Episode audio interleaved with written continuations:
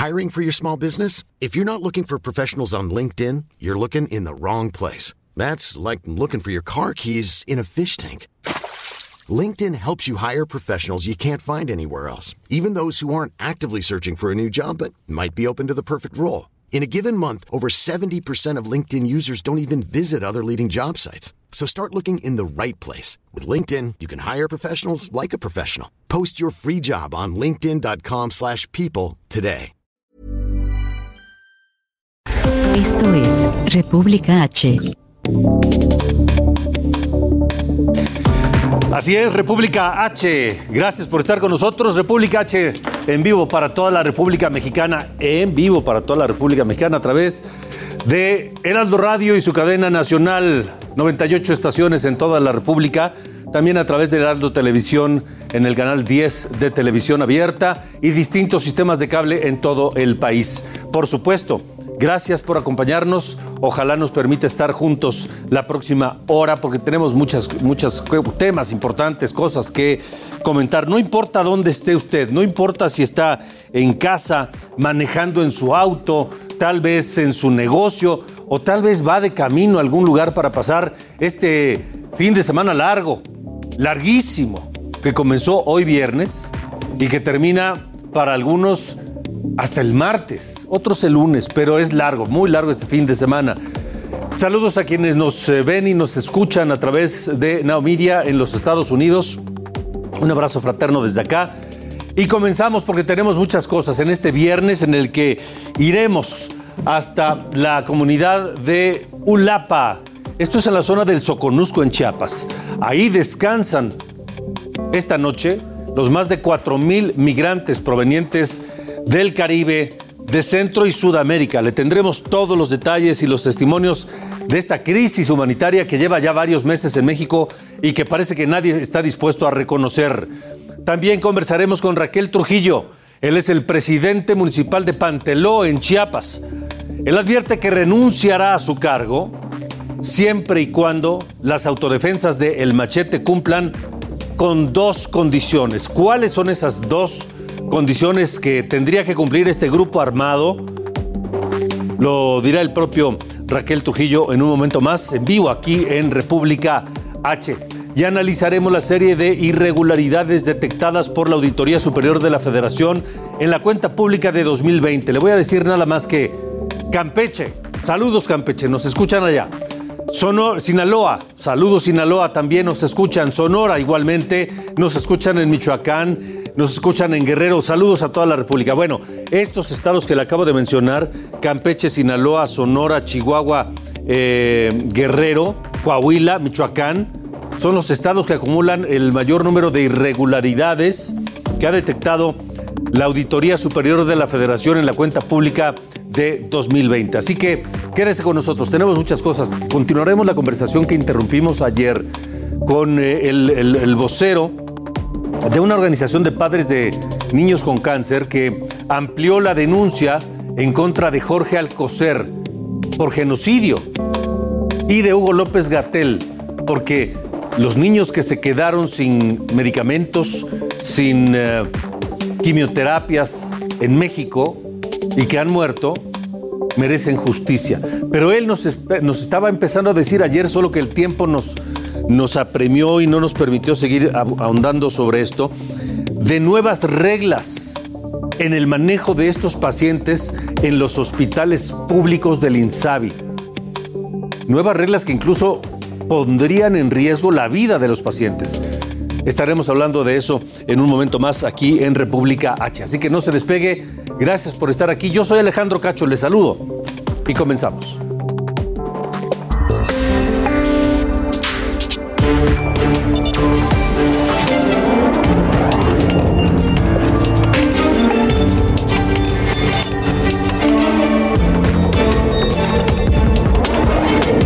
República H, con Alejandro Cacho. La caravana migrante cumple mañana una semana de haber salido, de haber iniciado en Tapachula, Chiapas. Hoy avanzaron hacia los municipios de Acacoyagua y Mapastepec. Siguen en territorio chiapaneco. Vamos con José Eduardo Torres, nuestro corresponsal, que sigue paso a paso literalmente esta caravana migrante. Hola José Eduardo, buenas noches. Alejandro, buenas noches. Me da gusto saludarte. Hay algunos problemas de comunicación en esta zona ya de Chiapas por donde la caravana eh, atraviesa en estos momentos. Estamos entre el municipio de Acacoyagua y Mapastepec este punto que se ha convertido el más hostil para todas las caravanas migrantes que han trascendido a través del territorio chiapaneco. Y bueno, ¿cuáles son las condiciones de esta caravana en su séptimo día? Pues hay cansancio, hay incertidumbre también. Hoy fue un día medular para este contingente de más de 4.200 personas porque recibieron una propuesta del Instituto Nacional de Migración en torno a darle a mujeres y niños permisos de tránsito por México y de regular estancia. Evidentemente, la caravana migrante no aceptó este trato que ofrecía el INM y en estos momentos pues se ha roto relación entre los migrantes y este instituto aquí en México. Pero hay aristas que hay que analizar, Alejandro Auditorio, en torno a quienes integran esta caravana. Hoy pudimos platicar con un sector bastante vulnerable, como son las mujeres embarazadas que están en tránsito por este camino. Vamos a escuchar el testimonio de Leslie Ángela, una mujer guatemalteca que tiene tres meses de gestación, está descalza transitando por territorio chiapaneco y no tiene más que sobrevivir con sus dos hijos, su esposo y ahora un bebé en vientre. Escuchemos. Realmente está duro, porque sí está duro, ¿verdad? Pero con la ayuda de Dios vamos a seguir adelante, vamos a seguir echando ganas porque no hay de otra. Porque igual ya mucho tiempo esperamos los papeles en Tapachula y no tenemos respuesta de ninguno, de nadie. Y no nos tocó que tomar esta decisión y vamos a seguir, aunque sea duro, aunque sea con cansancio, aunque sea sufriendo, pero vamos a seguir adelante. ¿Has pensado en algún momento eh, en que podría correr peligro la vida de tu bebé que traes en tu vientre? ¿Qué es lo que, qué es lo que pasa por tu mente? Pues la verdad sí, también puede pasar peligro, pero igual yo sé que es para darle una mejor vida. Y si no se arriesga, nunca se tiene uno nada. Pero sé que si Dios me tiene hasta aquí, yo sé que no nos va a pasar nada ni a mi bebé, ni a mis hijos, ni a mi esposo, ni a nadie de los que andamos aquí. ¿Le hablas a tu bebé en tu vientre? En estos momentos tengo que, tengo que hablarlo, aunque uno mismo le tiene que hablar y también pedirle que sea fuerte. Alejandro, este es un testimonio bastante cruel que acabamos de escuchar de una mujer que dice no le importa lo que haya que hacer para mantener a su familia sana y salva, a pesar de que trae un bebé en su vientre. Pero no es el único sector poblacional de esta caravana migrante. Otra de las aristas importantes es la comunidad lésbico, gay, transexual, que también tiene presencia en esta caravana migrante. Vamos a presentar el testimonio de Juliana, un transexual de origen cubano, que también nos explicó un poco lo que ha sido no únicamente ser transexual, sino también ser migrante. Es una doble xenofobia la que padecen y esto es lo que nos platicó acerca de eso. Llegar a Estados Unidos. El propósito de. ¿Alguna parte en específico de Estados Unidos que quieras llegar? Que te den trabajo. Y que me acepten, que haya un respeto sobre la comunidad, que hemos tenido mucho rechazo y mucha discriminación. ¿Dejaste familia en Cuba? Sí, ¿Quiénes se quedaron allá? primo, hermano, tía, toda la familia. Alejandro, estos son uno de los pocos testimonios que hemos recabado hoy, pero son historias que se replican y se replican en todo este grueso de la caravana migrante que sigue avanzando por el sur de Chiapas y que hoy, como lo decimos, se ha roto el único resquicio que había, la única posibilidad que había de diálogo entre el Instituto Nacional de Migración y esta caravana migrante. Hoy los dirigentes Luis Villagrán e Irineo Mujica han dicho, no, no vamos a aceptar papeles porque ya lo han hecho con anterioridad y lo único que hacen es encerrar a los migrantes o deportarlos. Así que la caravana esta noche dormirá, ya está a tres kilómetros de llegar a la comunidad de Ulapa y mañana a las seis de la mañana se reinicia esta caminata, reiniciamos esta caminata a 25 kilómetros de distancia que es el municipio de Mapastepec, donde hay que decirlo Alejandro, se ha dado el mayor número de contenciones por parte de militares y agentes migratorios contra migrantes que van en tránsito por Chiapas, De Alejandro. acuerdo, muy bien, José Eduardo. Eh, déjame, déjame comentar contigo lo que el Instituto Nacional de Migración eh, ha determinado o ha informado, que va a entregar tarjetas de visitantes a algunos de estos migrantes por razones humanitarias, que es parte de lo que nos dices, pero hay, hay un elemento. Se le entregará a mujeres embarazadas, adolescentes y, niños que viajan en esta caravana, en caso de que así lo deseen. Dice el Instituto Nacional de Migración que les otorgarán documentación, alojamiento, albergues y alimento. Hasta ahí parece que no, no, no- no es lo que aceptan estos migrantes. Pero el, gobierno federal, dice el Instituto Nacional de Migración, propuso regularizar a los migrantes, trasladarlos con ofertas de empleos en Oaxaca, Puebla, Guanajuato, Michoacán, Querétaro y Aguascalientes. Es lo que dice el Instituto Nacional de Migración a través de un comunicado. No sé si estos detalles los tienen eh, eh, los líderes y los migrantes en esta caravana y no sé si hay alguna respuesta, José Eduardo. Sí, sí, en efecto, Alejandro. Es la misma. Todo esto que estás comentando acerca de lo que Migración de México dijo, Ajá. lo saben los migrantes hoy. eh, los, los dos activistas que mencionamos dieron toda esta información, Ok. pero en resumidas cuentas, los migrantes dijeron, no, nosotros no nos chupamos el dedo, vamos a seguir caminando y en un principio la propuesta de la caravana fue, dennos los papeles para mujeres y niños, pero seguiremos caminando todos juntos. El INM respondió, no, se tienen que subir a los autobuses para poder trasladarlos a estas cinco entidades, darle los papeles, darles trabajo y que todo trascienda de forma normal. Ahí fue donde se rompió el diálogo entre las dos partes que, están, que estaban conversando hoy y lo que ha determinado que los migrantes sigan caminando. Pero ojo Alejandro, ya no hubo diálogo, se agotó el diálogo hoy, Sí. entonces podría venir la contención en cualquier momento. Sí, en cualquier momento. Por lo pronto, los integrantes de esta caravana, como nos dices, pues eh, rechazaron así esta propuesta del gobierno. Completamente, no aceptan nada, nada que tenga que ver con subirse a camiones, no lo van a aceptar, incluso plantearon la posibilidad de que se instalaran módulos en una unidad deportiva de Cacoyagua para que Sí. recibieran estos documentos y el Instituto Nacional de Migración no quiso, una estira y afloja de aproximadamente seis horas que al terminar esta liga, esta delgada liga, se rompió entre uno y otro y ahora los, los migrantes siguen caminando. Vamos a escucharlo, José Eduardo. Lo que sí tendría que hacer, que ellos exigen, es que aquí se termine la caravana.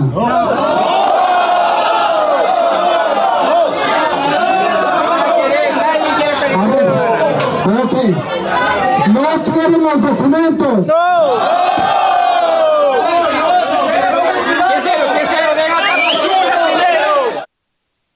Bueno, José Eduardo, ya escuchamos que no, a, mano alzada, incluso a voz al aire, lo, lo rechazan. ¿Cuál es el plan ahora? ¿Qué sigue para este fin de semana? Bueno, para este fin de semana, Alejandro, la intención es llegar a Mapastepec, que es uno de los puntos más álgidos eh, que comentábamos de las caravanas migrantes. ¿Por qué? Porque es donde el, el calor cae más a quemarropa, prácticamente es territorio desierto, no hay hacia dónde correr, no hay una tiendita donde puedan acudir por una botella de agua ni nada similar. Y esto, pues evidentemente son cuestiones que a la caravana la deterioran. Hay que recordar, Alejandro, van mujeres embarazadas, van cerca de mil menores de edad y también gente que tiene condición física ya bastante pues deplorable debido a todo lo que han caminado. Este fin de semana se pretende avanzar hasta Tijijiapan, pero el camino es largo, no hay trato, sí hay autobuses, pero no los quisieron tomar y todo esto parece ser que avecina a una posible contención en los próximos días, Alejandro. Pues estaremos muy atentos. José Eduardo, gracias por el reporte y nos mantenemos en contacto. Pendientes, Alejandro, muy buenas noches. Hasta luego, buenas noches. Y de Chiapas vamos a Tijuana. Allá en Tijuana nos escuchan a través del 1700 de AM en los dos lados de la frontera, en el lado de California, en los Estados Unidos y también del lado mexicano, porque las autoridades municipales en Tijuana realizaron un operativo en el campamento instalado en el cruce fronterizo El Chaparral. Alrededor de 100 elementos de la policía y de la Secretaría del Bienestar instalaron un cerco y destruyeron algunas casas de campaña. Por otra parte, el gobierno de Estados Unidos informó que no abrirá esa parte de la frontera mientras el campamento continúe ahí. Hay que recordar que está por reabrirse la frontera en unos días más, eh, que se espera una avalancha de personas que quieran volver a cruzar a los Estados Unidos por tierra después de un año y ocho meses de cierre. y que el campamento se instaló precisamente en, en una parte del cruce fronterizo de Tijuana con San Diego, que es la frontera más transitada del planeta. Y la presencia de este campamento en ese lugar podría obstaculizar en algo la reapertura de la frontera entre Tijuana y San Diego. Esto es República H. Yo soy Alejandro Cacho, son las 8 con 14. San Luis Potosí, en República H. En San Luis Potosí nos escuchan por el 96.9 de FM.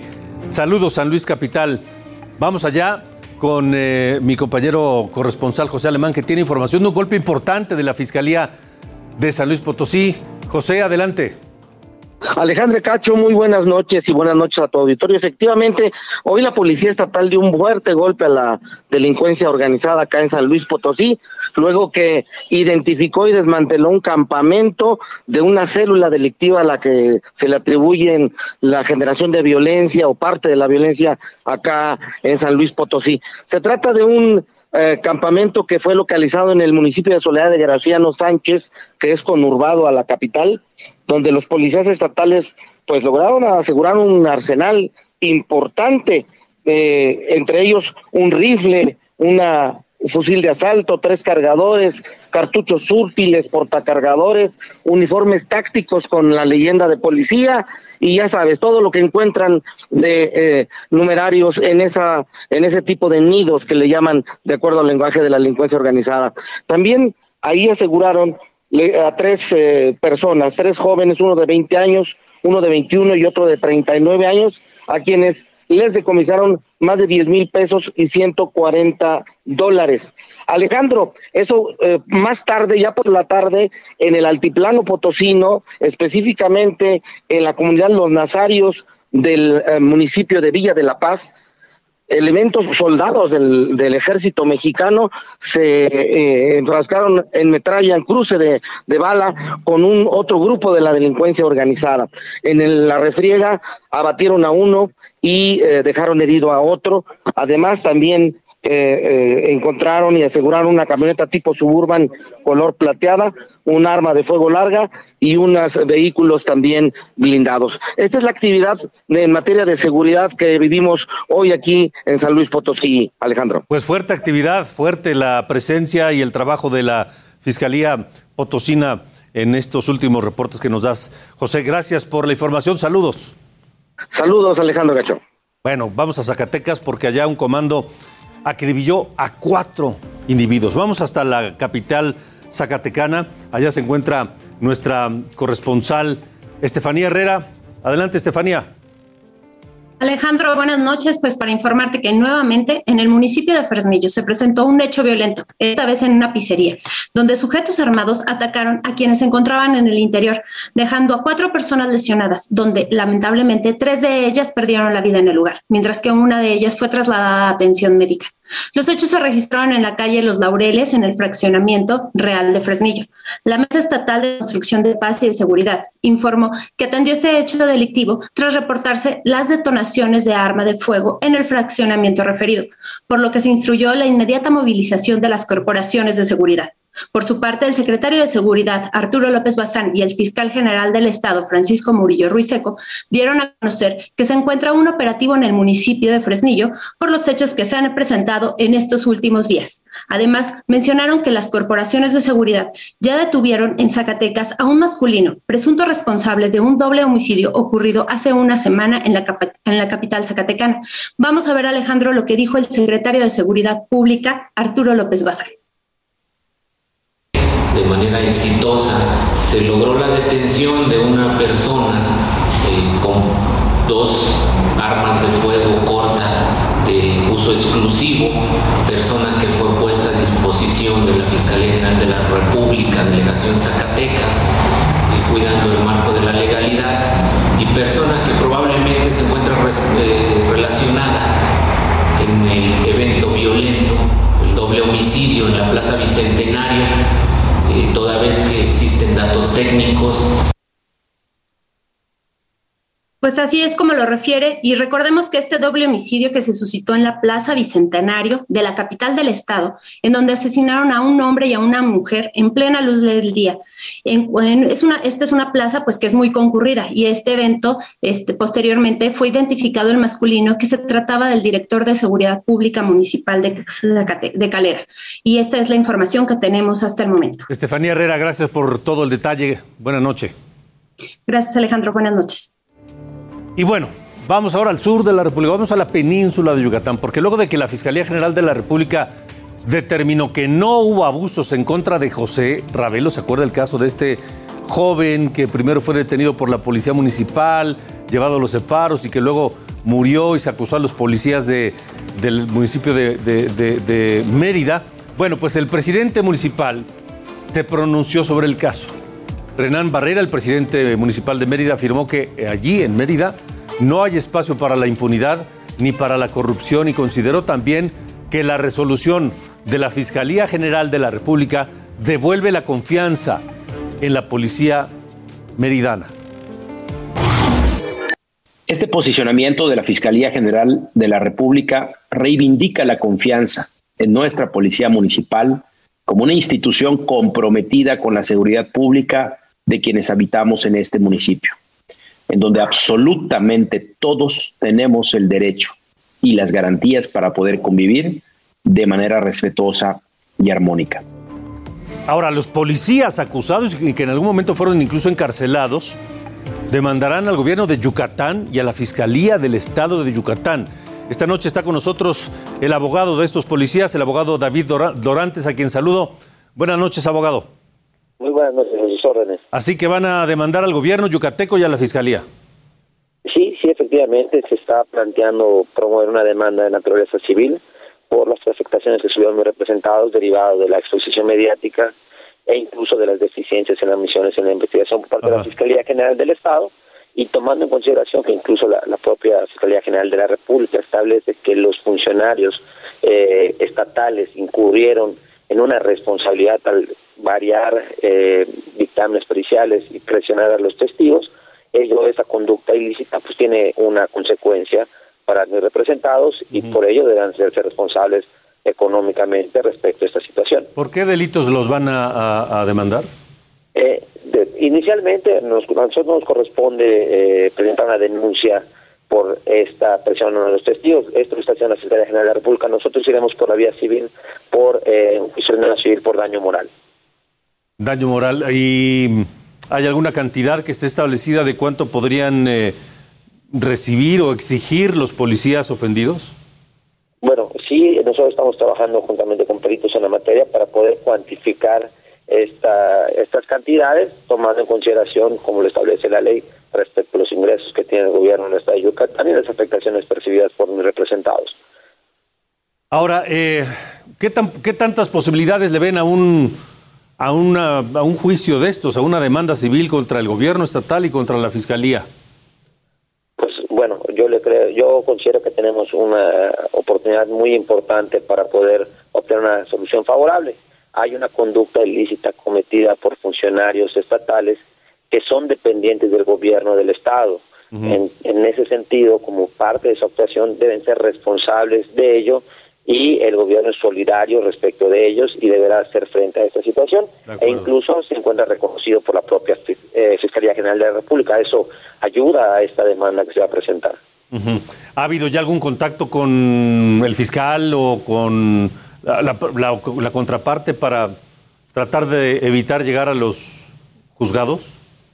No, en absoluto, no ha habido ningún contacto. Incluso desde que inició este procedimiento, pues la defensa su servidor siempre fue eh, muy, muy eh, recto en el sentido de que no nos están brindando las facilidades de la Fiscalía General del Estado, incluso para el acceso a los videos, etcétera, ¿no?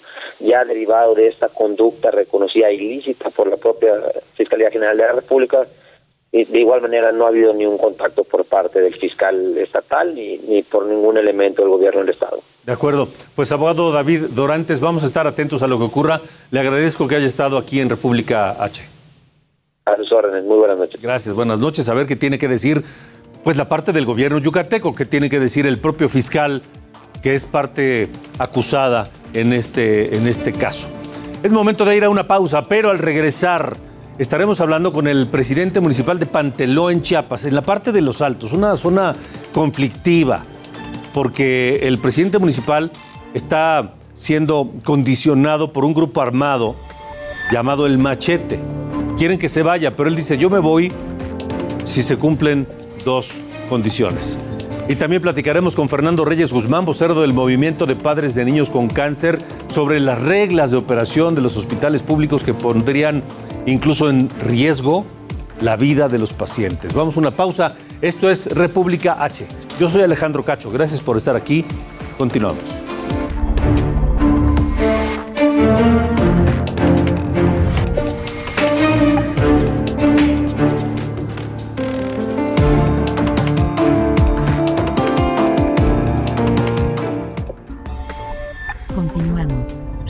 H. Con Alejandro Cacho. Continuamos, continuamos en República H. Vamos a Acapulco, donde, pues con el cambio de gobierno de la presidencia municipal, han ocurrido cosas, cosas extrañas. Y dicen por ahí que no existen las casualidades, aunque a la presidenta municipal le, le disguste que se hable de esto en los medios de comunicación. Primero fue el Baby O. ¿Se acuerda esa legendaria discoteca de Acapulco que fue destruida? Y luego en los primeros minutos de hoy viernes se registró un incendio, otro incendio, qué casualidad, en la central de Abastos. Eso ocasionó, destruyó decenas de locales. Vamos al reporte completo de los daños que lo tiene Carla Benítez. Adelante, Carla.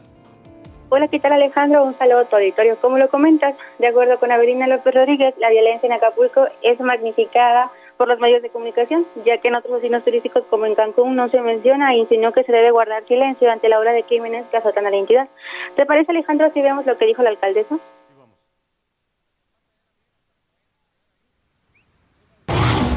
La alarma lo ponen los medios. Si no cuidamos lo que aquí comemos, no sé de qué vamos a comer. No sé de qué vamos a comer.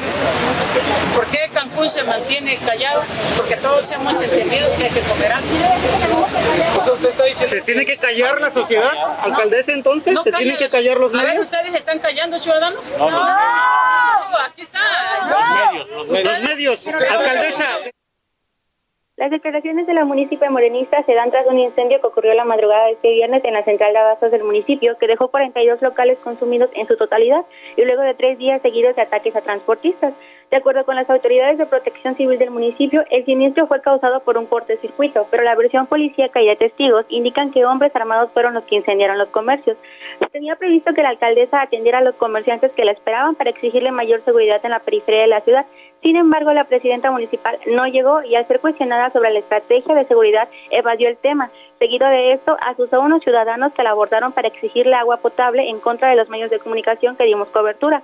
Y es que la morenista preguntó en qué contacto se tenía la prensa, a lo que los manifestantes respondieron que de ser unos vendidos. Tras esta acción, una reportera fue golpeada por una ciudadana que tras la incitación de la alcaldesa aseguraron que todos los presentes que cuestionamos sobre la inseguridad del municipio no amamos Acapulco y por eso se insiste tanto con informar sobre la crítica situación que prevalece en el puerto. Finalmente te comento que por el incremento de asesinatos principalmente en la zona turística y ante la incapacidad de las autoridades municipales en la prevención del delito, el gobierno federal enviará al puerto 300 elementos de las Fuerzas Armadas para reforzar la seguridad que estarán llegando a partir de la siguiente semana. Sobre el puente del Día de Muertos en el que Acapulco espera tener una ocupación arriba del 70%, este día inició por parte de la Policía Estatal un operativo especial de vigilancia en los destinos turísticos del Triángulo del Sol, en el que participan 585 policías y por parte de la Serena se desplegará a partir de hoy a las 11 de, de la noche otro grupo de militares que estará y dicho operativo estará vigente a partir de, de hoy hasta el 3 de noviembre, Alejandro. De acuerdo, Carla, pues eh, vaya mal comienzo de la presidenta municipal con los medios de comunicación allá en Acapulco. Gracias, Carla. Buenas noches, Alejandro. Hasta luego, buenas noches. Vamos a hablar de COVID porque la Ciudad de México y el Estado de México continuarán dos semanas en semáforo verde. Thank you.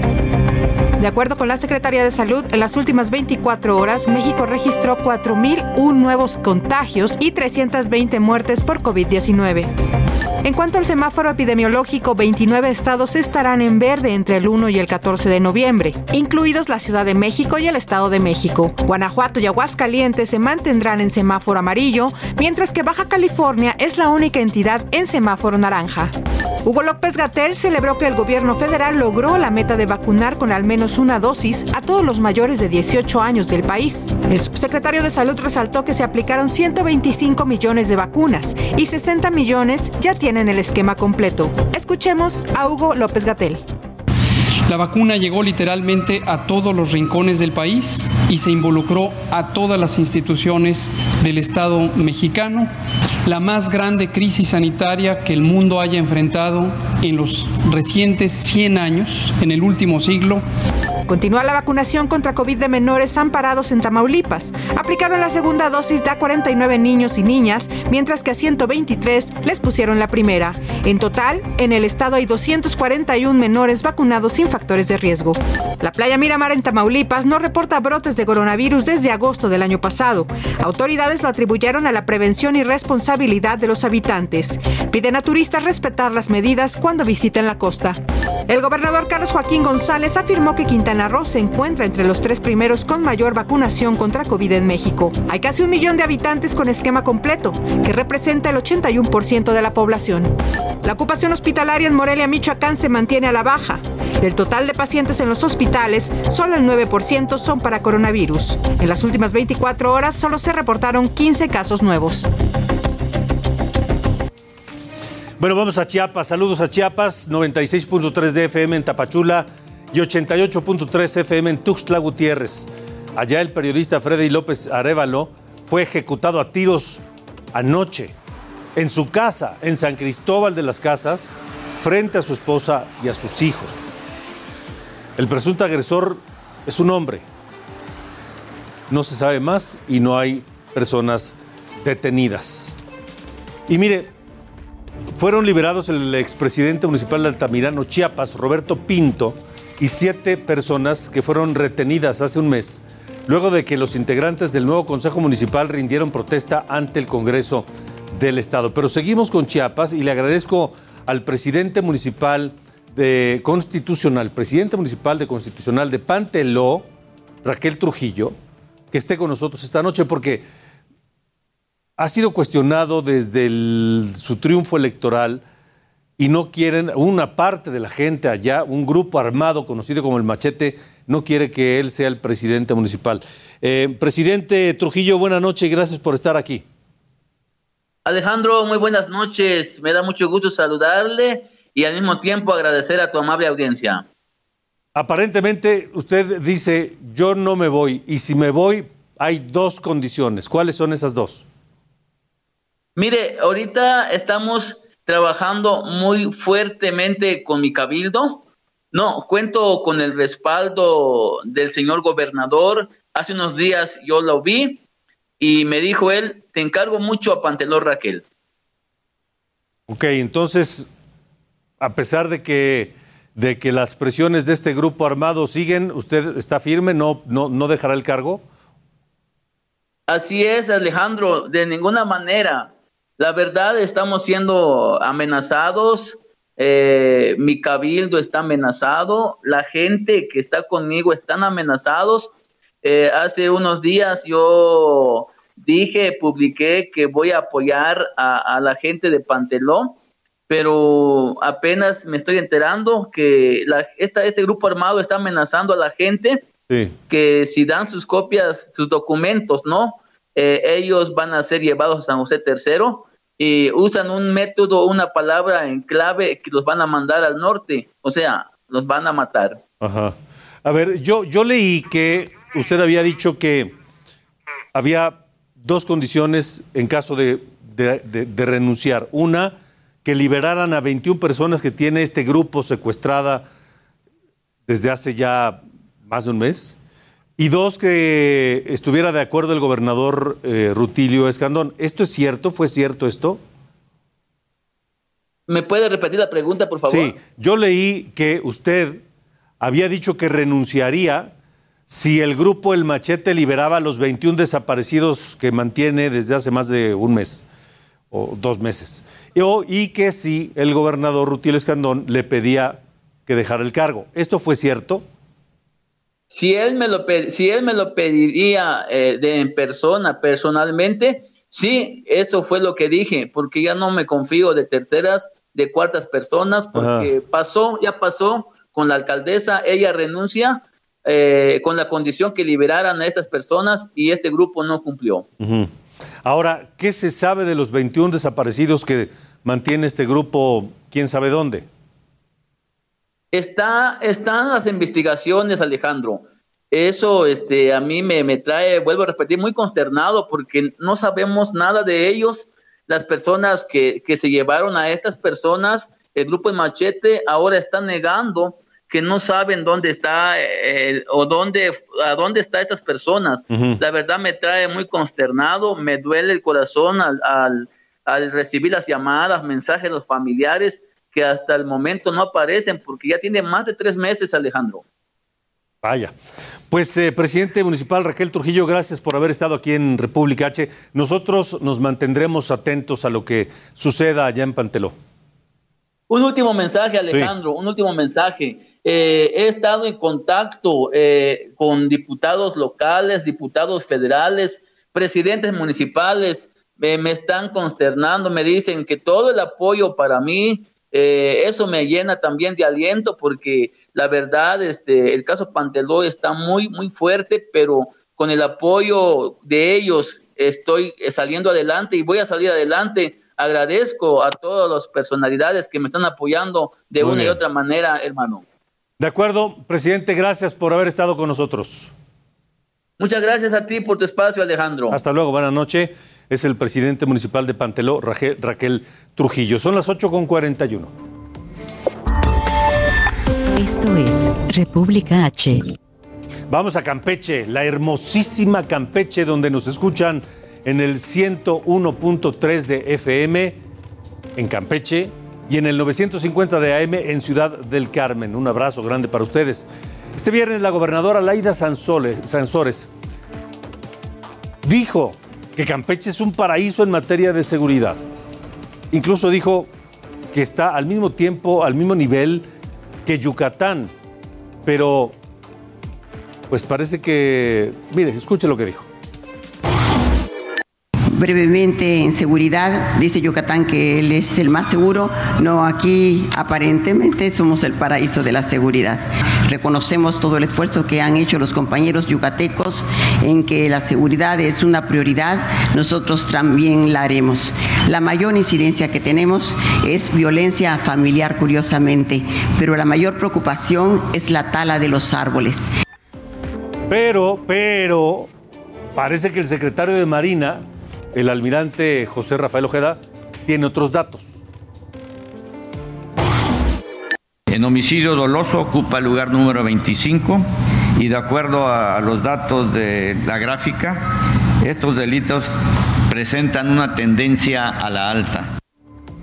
Hablaba de Campeche, el secretario de Marina, pero ojo, la seguridad en Yucatán tampoco es como la planteó Laida Sansores. Ayer, el secretario de Defensa Nacional, el general Luis Crescencio Sandoval, reconoció que los homicidios dolosos en Yucatán están creciendo también. Únicamente el homicidio doloso es el que se identifica un, un incremento. Ahí está, hablaba de Yucatán, entonces la gobernadora Sansores, pues este, le falló por ambos lados, pero aprovechó la primera visita de López Obrador a Campeche con ella como gobernadora para elogiar al presidente. Es la primera vez que lo veo aquí como presidente y yo como gobernadora no puedo evitar la emoción. Sabes que siempre para nosotros fuiste el guía, el líder, les digo, el libro, el poema, el que siempre marca la ruta. Y vamos a seguir cumpliendo con tu ley, matuyocol, matutus, no mentir, no robar, ujajil, siempre la verdad. Colima, en República H. Vamos a Colima, donde nos escuchan por el 104.5 de FM. El gobernador Ignacio Peralta justificó la, paga, la falta de pago a los trabajadores del Estado. Marta de la Torre, tú tienes los detalles de este momento difícil para José Ignacio Peralta. Adelante, buena noche. Así es, Alejandro, ¿qué tal? Buenas noches. Pues ya estamos a unos días de que termine esta administración de José Ignacio Peralta Sánchez, que el 31 de octubre acaba, el primero de noviembre va a tomar posesión la gobernadora, la próxima gobernadora Indira Vizcaíno Silva, y precisamente en estos días el gobernador José Ignacio Peralta Sánchez no dio la cara a los trabajadores, incluso el miércoles tenía que comparecer ante el Congreso del Estado para explicar pues este quebranto financiero que ha causado ya son tres quincenas con la del día de hoy, Alejandro, que no les han pagado a los trabajadores de gobierno del Estado ni los organismos autónomos. Y estamos hablando también de policías, de custodios, del personal de la Fiscalía General del Estado, maestros y, bueno, pues todos los burócratas de aquí, de la entidad.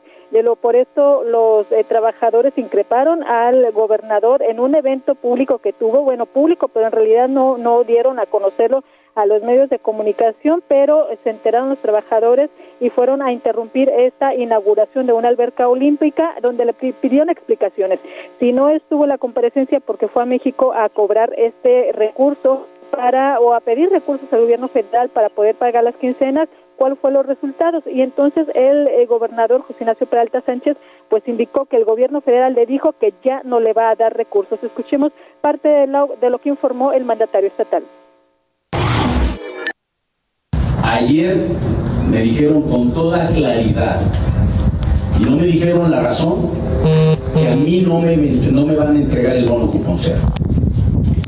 El bono cupón cero se está tramitando desde hace semanas. Y el bono cupón cero está listo para poderse entregar al gobierno del Estado desde el 4 de octubre. Es decir, pudimos haber pagado la segunda quincena de septiembre con unos días de desfase y en tiempo la primera quincena de octubre.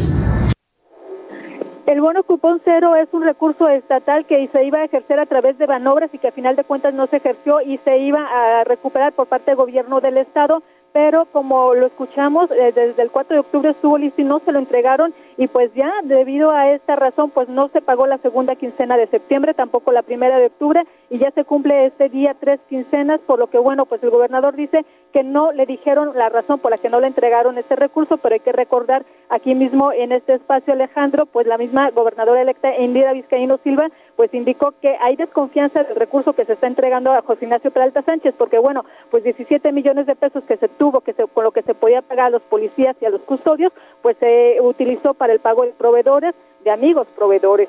Así las cosas aquí en Colima, Alejandro. ¿Y de eso no habló Peralta? Eso no habló, no lo explicó José Ignacio Peralta Sánchez en ese evento donde solamente estuvieron los trabajadores, pero no fueron, no fuimos convocados como medios de comunicación. Ya, pues no.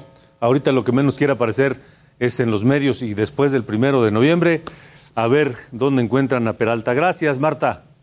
Gracias, estaremos pendientes informando. Igualmente, gracias, Marta de la Torre en Colima. Ya que hablamos de estos temas, donde los estados tienen graves problemas de liquidez, la Auditoría Superior de la Federación detectó que cerca del 90% de las irregularidades en la cuenta pública 2020 corresponden precisamente a gobiernos estatales. O sea, de 12.252 millones de pesos que se calcula en irregularidades, 10.480 millones corresponden a gobiernos estatales. Al presentar su informe a la Cámara de Diputados, el auditor superior de la Federación, David Colmenares, dijo que los estados con mayores anomalías en cuanto a recursos federales son Campeche, Sinaloa, Sonora, Michoacán, Coahuila, Chihuahua, donde estaba el paladín Javier Corral, y Guerrero también. Pidió el auditor estimular el cobro de impuestos en los gobiernos locales, pues dijo que, a excepción de la enorme mayoría de los estados, depende de los recursos que le da la federación. Así lo dijo el auditor superior de la federación, David Conmenares. Hoy se habla de que estados y municipios tienen un problema difícil. Yo creo que siempre lo han tenido, simplemente que se tiene que recurrir uno a incentivar la recaudación de recursos propios, conscientes de que todo el país no es homogéneo. No podemos exigirle a los 417 municipios de usos y costumbres de Oaxaca, de Guerrero, de Michoacán, de Chiapas, la misma eficacia recaudatoria, porque no podrían hacerlo, que tienen los municipios de los estados más poderosos, Nuevo León, Jalisco, Sonora, Sinaloa, en fin. California, en República H. Saludos. Vamos a Baja California Sur, allá en La Paz, nos escuchan por el 95.1 de FM, porque hay un escándalo con un exdiputado de Morena. Vamos contigo, Germán Medrano, que tiene la información. ¿Es exdiputado o diputado actual? Eh, Alejandro, ¿qué tal? Muy buenas noches, con el gusto de saludarte siempre. No, es un diputado recién estrenado en esta la nueva legislatura que fue electa en las pasadas elecciones. Ajá. Se trata de el diputado eh, Juan Cayetano. Juan Pérez Cayetano, quien fue denunciado por abuso sexual, fue una denuncia interpuesta en la unidad de atención temprana de la Subprocuraduría de Justicia Alternativa. Eh, quien fuera denunciado el pasado 15 de octubre, eh, pues está ahorita en investigación. Él negó los hechos ante la entrevista de varios medios de comunicación, dijo que no sabía de qué estábamos hablando. Sin embargo, el procurador del Estado fue quien dio a conocer que sí, efectivamente está esta investigación en curso, por lo cual, pues bueno, no puede, no pudo dar mayor información sobre este mismo tema. El gobernador del Estado también opinó, dijo que, eh, pues, eh, no solapará ninguna conducta en contra de mujeres o algún otro delito similar que atente contra estas mismas. Eh, esto no es la primera vez que Juan Pérez Cayetano eh, pues eh, es eh, denunciado. El año pasado había sido denunciado por un pleito entre vecinos, por lesiones y violencia y ahora por abuso sexual, Alejandro. Vaya, vaya, vaya, pues este. Qué raro que diga que él no sabe de qué le están hablando cuando pues hay ya una denuncia en su contra que se está investigando. En fin, Germán, gracias. Estamos en contacto, un abrazo. Hasta luego, un abrazo también. Vamos a Baja California, allá en Tijuana, ya estuvimos en Baja California Sur. En Tijuana nos escuchan por el 1700 de AM en Tijuana. Eh, y por supuesto también en el sur de California, en toda el área de San Diego. Un abrazo grande. El gobierno de Jaime Bonilla, gobernador de Baja California, liquidó las deudas que tenía con los gobiernos municipales de su estado. A menos de 72 horas de que concluya su administración, Jaime Bonilla entregó las participaciones federales que mantenía retenidas. Por ejemplo, al gobierno de Mexicali, que es la capital, le entregó 263 millones de pesos y deberá también pagar 49 millones por intereses por haber retenido ese dinero. Con Ensenada tenía un adeudo de 27 millones de pesos que debía desde junio. Mientras que al Ayuntamiento de Tijuana, que es la ciudad más poblada y grande del estado, le entregó 1.347.4 millones de pesos. Vamos ahora en resumen por los estados. San Luis Potosí dará licencias de conducir gratis. Se pretende expedir 200.000 en lo que resta del año. El gobernador Ricardo Gallardo explicó que con esto se cumple una de sus promesas de campaña. Hackearon el WhatsApp de José Rosas Aispuro, gobernador de Durango. El funcionario pidió ignorar los mensajes y llamadas de su número. José Rosa se suma a la lista de mandatarios víctimas del hackeo como Cuauhtémoc Blanco en Morelos y Evelyn Salgado en Guerrero. Sentenciaron a nueve años de prisión a un grupo de piratas modernos en Yucatán. Estos hombres abordaron embarcaciones pesqueras y sometían a la tripulación. Se llevaban un recolectado de en el día y además de motores y radiocomunicadores. Diputados del PAN en el Congreso de Nuevo León propusieron una reforma. Quieren evitar que los legisladores sesionen durante una fiesta en su auto, acudan a eventos ajenos a su función o se integren desde su casa con vestimenta inapropiada como pijama o short. Se encuentran fuera de peligro los 11 lesionados por el incendio en Monclova, Coahuila. Resultaron con quemaduras después de un flamazo en la acerera de los Altos Hornos de México. Siete permanecen internados. Heraldo Televisión. Bueno, así nos vamos. Gracias por habernos acompañado aquí en República H. Recuerde que el próximo lunes tenemos una cita a las 8 de la noche y tenemos un WhatsApp para que nos pueda eh, escribir, enviar comentarios. Si me ponen el número del WhatsApp, por favor. No lo veo. Pero bueno, no importa, se lo doy después. Gracias por habernos acompañado aquí en República H. Lunes lo esperamos. Yo soy Alejandro Cacho. Hasta la próxima.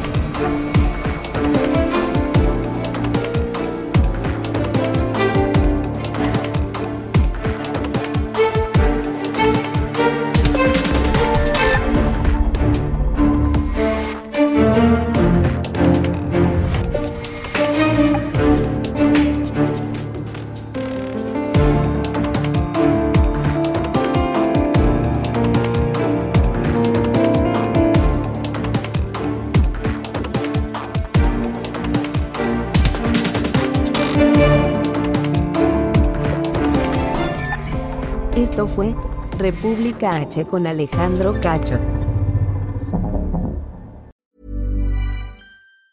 Planning for your next trip? Elevate your travel style with Quince. Quince has all the jet setting essentials you'll want for your next getaway, like European linen, premium luggage options, buttery soft Italian leather bags, and so much more. And is all priced at 50 to 80% less than similar brands.